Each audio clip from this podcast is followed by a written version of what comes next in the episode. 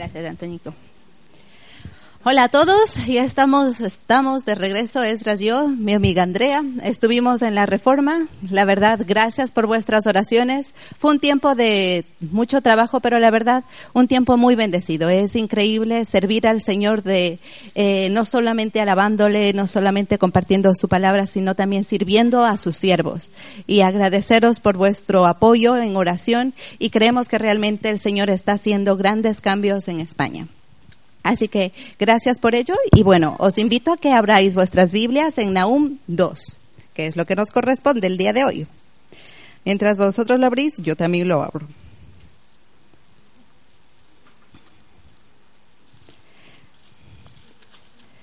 Tenéis que tener cuidado porque como es un libro pequeñito se pierde fácilmente. ¿Lo tenéis? Vale, mientras lo seguís buscando, quiero que os acordéis, o bueno, no sé si habéis visto alguna vez la película de 300 o de Alejandro Magno. Son películas un poco bélicas, ¿verdad? Pues, eh, exacto, porque trata, eh, son películas que tratan de conquistas de que vamos a por ellos, vamos a ampliar nuestro territorio. Pues quedaros con esa imagen. Eh, Traed a vuestra, a vuestra imaginación los látigos de guerra, los coches, el ruido, eh, las, eh, cuando sacan la espada, ¡swan! Mantened eso en vuestra mente, ¿vale? Porque ese es el contexto del libro del que estamos estudiando. Y es interesante porque, bueno, este libro de Nahum nos habla sobre la ciudad de Nínive. Nínive era internacionalmente conocida como la ciudad sanguinaria os podéis hacer una idea, ciudad sanguinaria. Era una ciudad que, pues como os contaba en 300 y, en estas películas, que no solamente iban, venga al ataque y mataban a todos los soldados y ala, sino que encima iban premeditadamente a torturar a la gente. Por ejemplo, una de las cosas que eh, esta ciudad de Nínive hacía era quemar a los niños. Habían conquistado hoy el territorio y cogían a los niños y les prendían fuego o empezaban a mutilar a, sus, prisioneros. O sea, y a cosas exageradas. Por eso mucha gente alrededor le dio ese nombre de ciudad sangrienta. ¿Vale? Pero lo interesante es de que Dios usa a esta ciudad. Uno puede decir, ¿qué? ¿Cómo Dios va a usar ese, ese tipo de ciudad? Pues sí, la usó. ¿Para qué? Para cumplir sus propósitos de juicio. Propósitos de juicio. Vamos a, pararnos un momentito. ¿A qué nos referimos con esto? Regresemos un poco. El pueblo de Dios, lo conocemos, ¿verdad? Vale, pues el pueblo de Dios se dividió en dos reinos, reino del norte, reino del sur, Israel y Judá. Que estos pidieron sus reyes, tenían sus reyes. Y hubo una época, como dice en el libro de jueces, que cada quien hacía lo que le venía en gana. Pero hubo una época, o sea, ya todo, todo pasó el tiempo, la gente no solamente hacía lo que le daba la gana, sino que empezó a dejar de lado a Dios. Empezó a adorar a otros dioses. Y recordadme, ¿qué es lo que dice acerca de Dios? Que Dios es un Dios celoso. ¡Wow! Y uno dice, bueno, uno como mujer, cuando un chico me ve, se pone así, hmm, pero no, no es esa clase de celos a la que eh, nos referimos. De hecho, la raíz de la palabra eh, eh, celos está asociado con encender la ira. Y para encender algo no se enciende de la nada, se necesita algo, ¿verdad? Pues eso es lo que ocurre con, cuando hablamos de un Dios celoso. ¿Qué había pasado? Su pueblo lo había abandonado, había empezado a adorar a otros dioses. Entonces la ira de Dios se había encendido. Y cuando Dios estira su mano, hmm, hay que tener cuidado. ¿Vale? Entonces, Dios iba a traer juicio sobre su pueblo. Lo interesante es de que Dios no envía un juicio sin antes advertirle. Y por eso están los profetas mayores donde están constantemente diciéndoles, es el mismo mensaje, arrepentíos que el juicio de Dios se acerca. Y es lo que nos encontramos básicamente en el Antiguo Testamento. Arrepentíos, arrepentíos. Pues el pueblo no se quiso arrepentir, pues dala. ve al ataque, venga, pues a por juicio. Entonces, vemos en el Antiguo Testamento que nos habla mucho sobre el juicio de Dios. Y, nos encontramos con estos escenarios bastante sanguinarios, bastante bélicos. Y, y surge los comentarios o las preguntas de decir como que, pero Dios es un Dios de amor. El Dios del Antiguo Testamento no me parece mucho que sea de amor, ¿eh? Me parece más bien un Dios que da a la mínima. Pero no. Porque eso, esa clase de comentarios o pensamientos que se nos vienen a la mente son una crítica al juicio de Dios. Y criticamos muchas veces de acuerdo a nuestra posición. Y aquí una diferencia. El, juicio de Dios es muy distinto al juicio humano, ¿vale? ¿Por qué? Uno puede decir, mm, ¿cuál es la diferencia? El juicio de Dios se enfoca en la justicia y está dirigido con su carácter recto. Y lo más increíble es que Dios no lanza un juicio sin antes advertirlo. Y no solamente lo advierte, sino que también da la posibilidad de que no se lleve a cabo ese juicio. Un claro ejemplo lo tenemos a Jesús en la cruz. Nosotros éramos dignos, merecedores de que, el juicio de Dios, de que toda la ira de Dios la cargásemos nosotros. Dios no iba a destruir nuevamente a su creación como lo hizo con el diluvio. Tanto fue su amor, la oportunidad de poder darnos esa, eh, esa oportunidad, valga la redundancia, que dijo, vale, yo tengo que hacer juicio, pero para que mis hijos no acarreen con ese juicio, me pongo yo. Y entonces llega Jesús. ¿Para qué? Para él acarrear con el juicio, con la ira que nos correspondía. Entonces esa es la diferencia entre el juicio de Dios con, con, con el nuestro. En cambio, cuando, cuando nosotros eh, hacemos juicio, nuestra ira humana se enfoca más bien en el egoísmo, en la venganza, en buscar nuestro propio bien. Cuando alguien nos hace algo, dice, mm, este me, me las va a pagar. ¿Y qué estamos buscando? No estamos buscando justicia. Podemos justificarnos diciendo que nos estamos haciendo justicia a nosotros mismos, pero en realidad estamos buscando un bien propio, aunque sea el hecho de sentirnos, bueno, ya me las pagó, y esa es la gran diferencia entre la ira, juicio de Dios, y la ira humana. Dios siempre nos da la oportunidad de arrepentimiento. Nosotros no, nosotros vamos a la, a por ellos. Y muchas veces cometemos ese error de decir, uff, el Dios del Antiguo Testamento te la marinera. Pero nos olvidamos de que Dios siempre da la oportunidad del arrepentimiento. Así que, regresando a nuestro tema, Dios usa a esta ciudad sanguinaria para traer el, propósito del juicio contra su pueblo.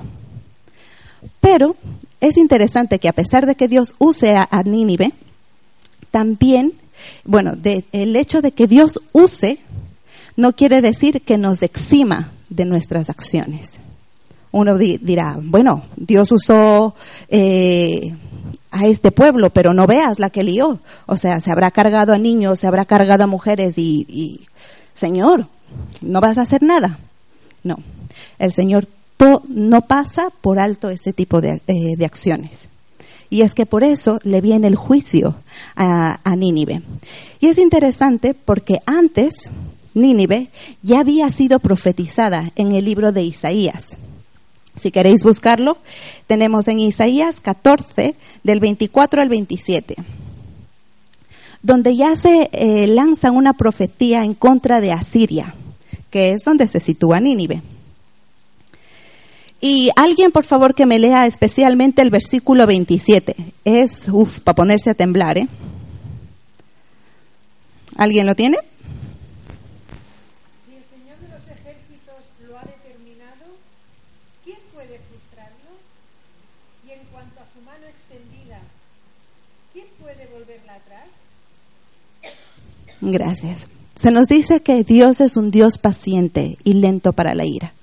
Pero una vez encendida esa ira, nadie puede frenarlo. Isaías eh, vemos que ya está la profecía, está la advertencia para Nínive, donde le está diciendo el Señor, eh, yo te voy a usar contra mi pueblo, pero cuidadito, cuidadito con lo que haces. No obstante, después estuvimos viendo hace unos meses ¿Qué profeta llega a Jonás? Eh, vale, ya lo dije. ¿Qué profeta llegó a Nínive? Jonás, ¿verdad? La cuestión aquí llega Jonás, les dice, arrepentíos, que si no, no veas la que se, la que se lía. ¿Y cuál fue la respuesta del pueblo? Se arrepintió. El pueblo se arrepintió y Dios los perdonó.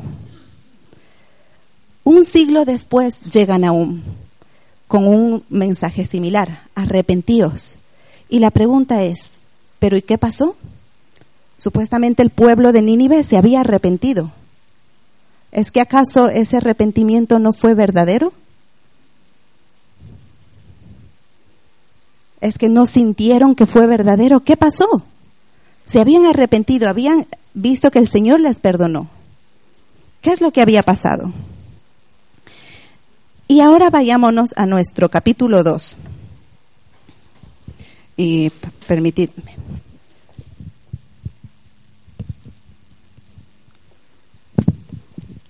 Os voy a leer el capítulo 2, ¿vale?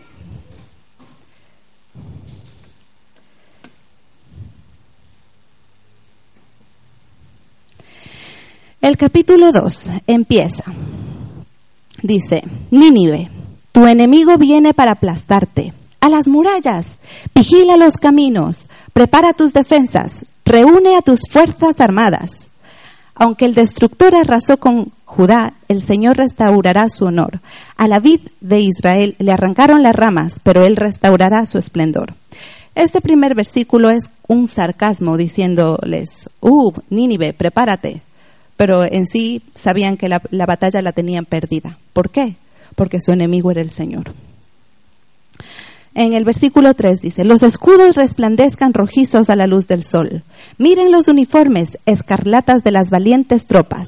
Observen a los deslumbrantes carros de guerra tomar posiciones. Sobre ellos se agita bosques de lanza. Los carros de guerra corren con imprudencia por las calles y salvajemente por las plazas. Destellan como antorchas y se mueven tan veloces como relámpagos. El rey grita a sus oficiales y ellos tropiezan en su apuro. Imaginaros eso. El rey llamando y todos ahí un poco torpecillos eh, tropezándose unos con otros.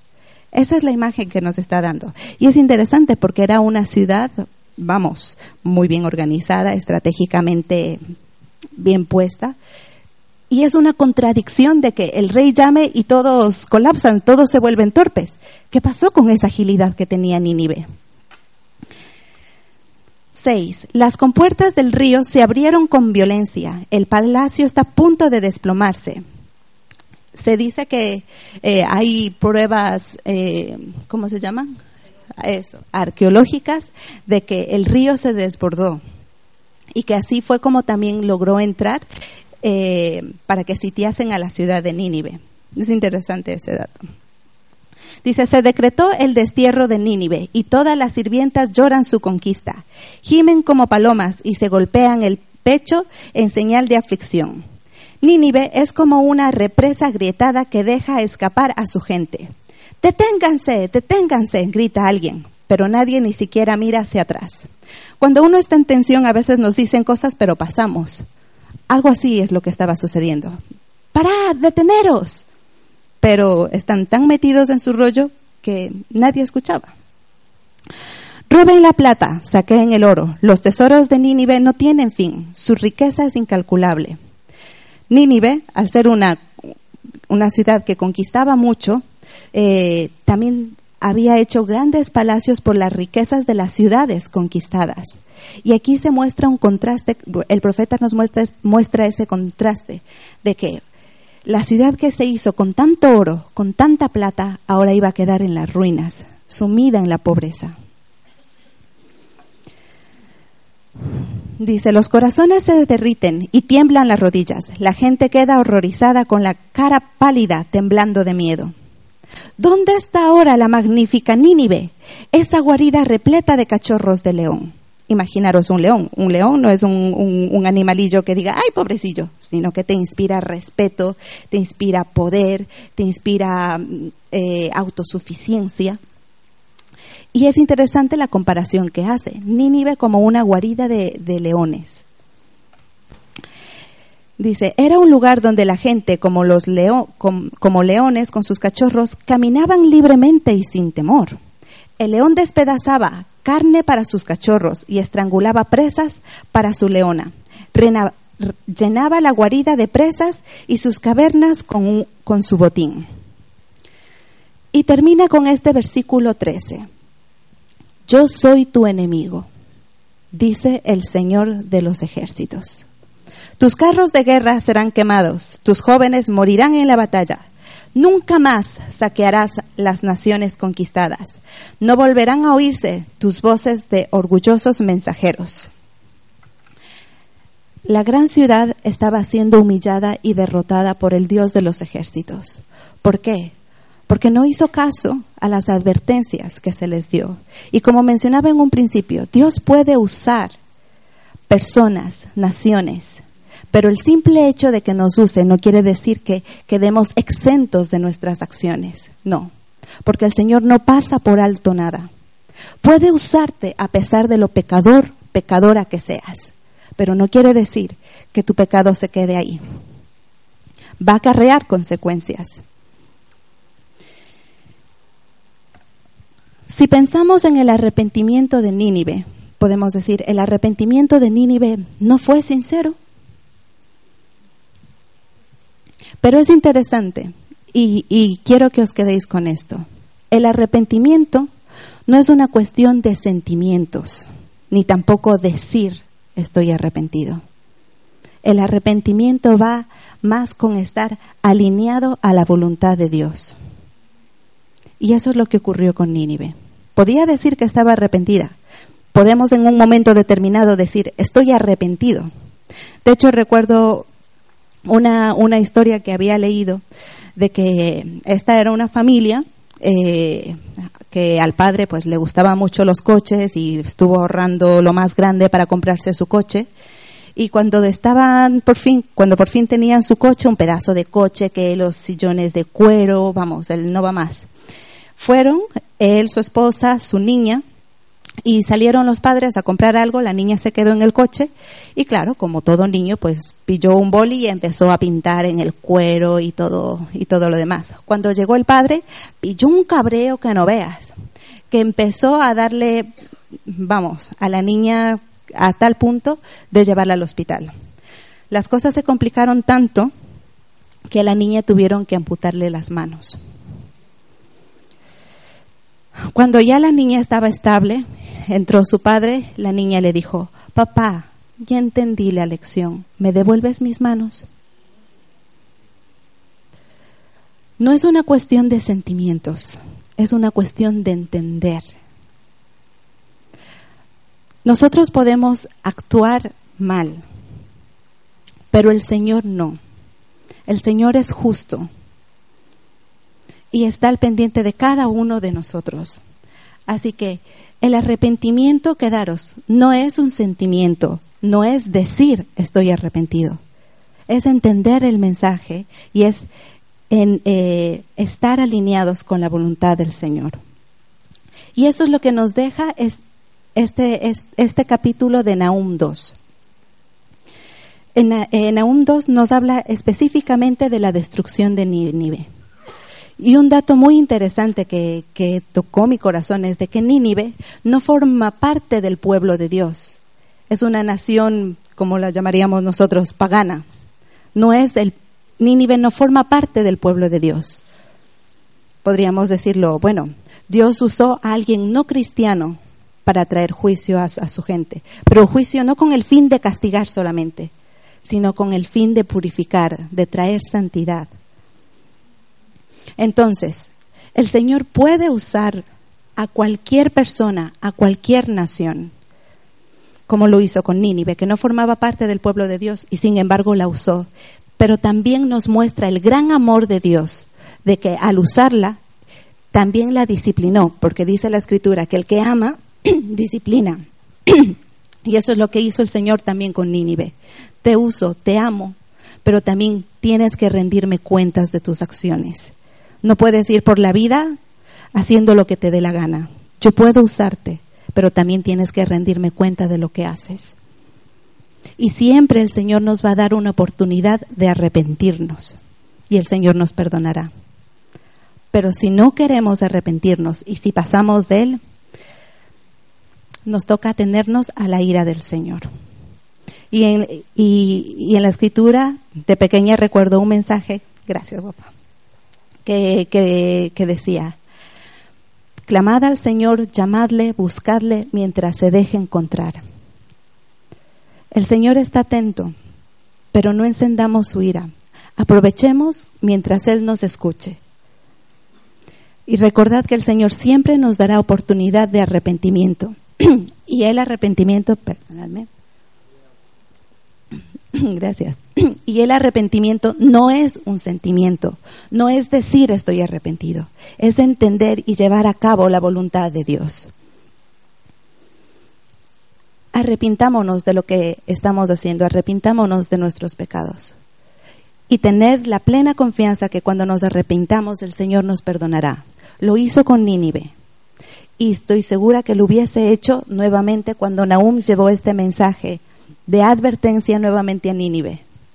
Pero Nínive no quiso escucharle se enorgulleció diciendo, yo soy una ciudad potente, yo soy una ciudad que lo puede hacer todo, he conquistado grandes naciones, no necesito de Dios.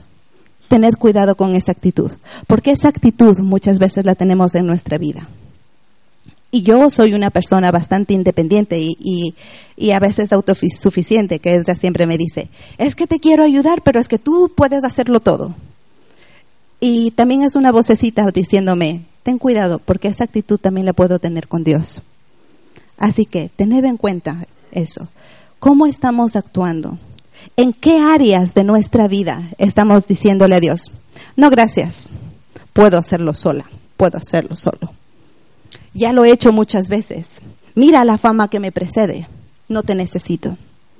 Tened cuidado, porque el Señor puede mandarte un mensajero y decirte, arrepiéntete, arrepiéntete. ¿Vale? Así que que el Señor os bendiga, examine vuestros corazones y os permita conocerle más y más al Señor. Oremos. Padre Santo, Señor, yo te quiero dar gracias por darnos el privilegio de vivir, por tener el privilegio de tener un nuevo amanecer, de poder respirarte, Señor, de poder tener tu palabra, poder leerla, escudriñarla y aprender de ti, mi buen Dios.